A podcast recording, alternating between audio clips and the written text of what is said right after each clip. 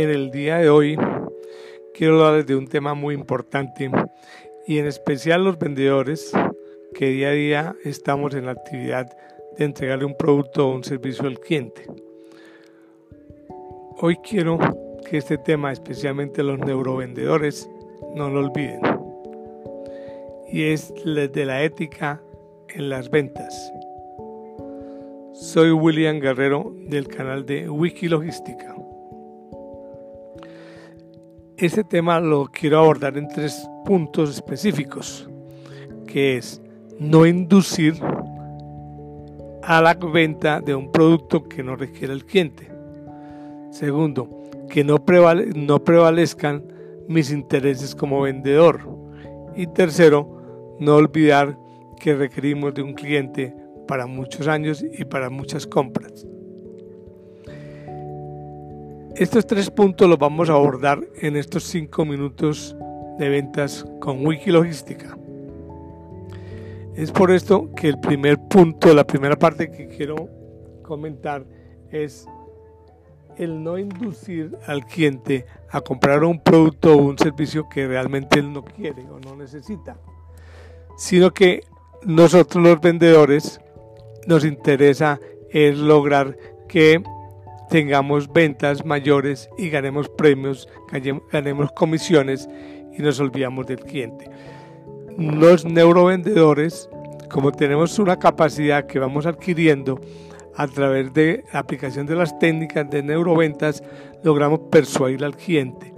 Pero debemos aplicarlo cuando persuadamos al cliente desde el punto de vista de ayudarle a comprar de algo que él realmente necesite y que él realmente le pueda sacar provecho y que esté, esté en la capacidad de recibir ese producto o servicio con la tranquilidad y la confianza de que va a poder utilizarlo por mucho tiempo.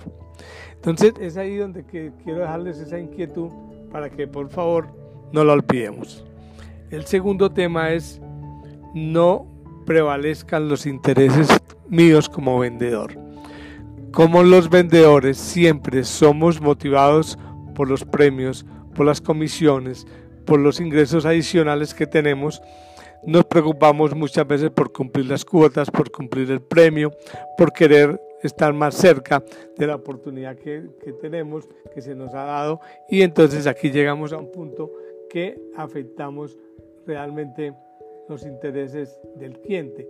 Entonces no podemos olvidar de ninguna manera que solamente nos interesen nuestros intereses, sino que también nos preocupemos por el cliente, que ese cliente es quien lo podemos tener para varios años, ojalá para todas nuestras vidas.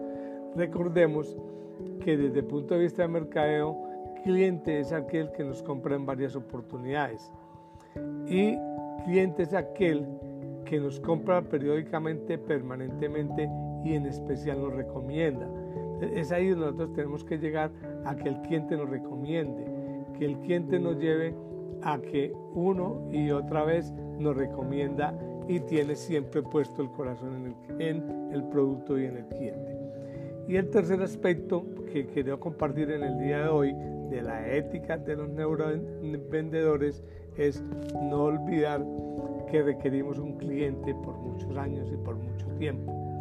Les comentaba que a veces nos preocupamos por los premios, por los incentivos, por las utilidades y nos olvidamos de que el cliente debe quedar satisfecho con su producto su servicio, que es realmente lo que él necesita y que desde neuroventas le debemos ayudar a comprar.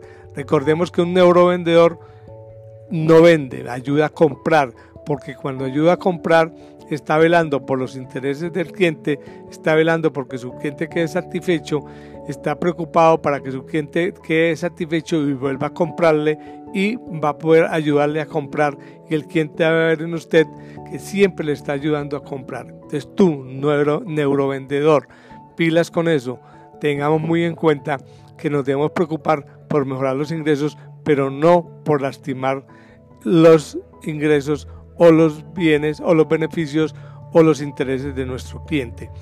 Hoy quería dejarles estas recomendaciones especiales de la ética en neuroventas.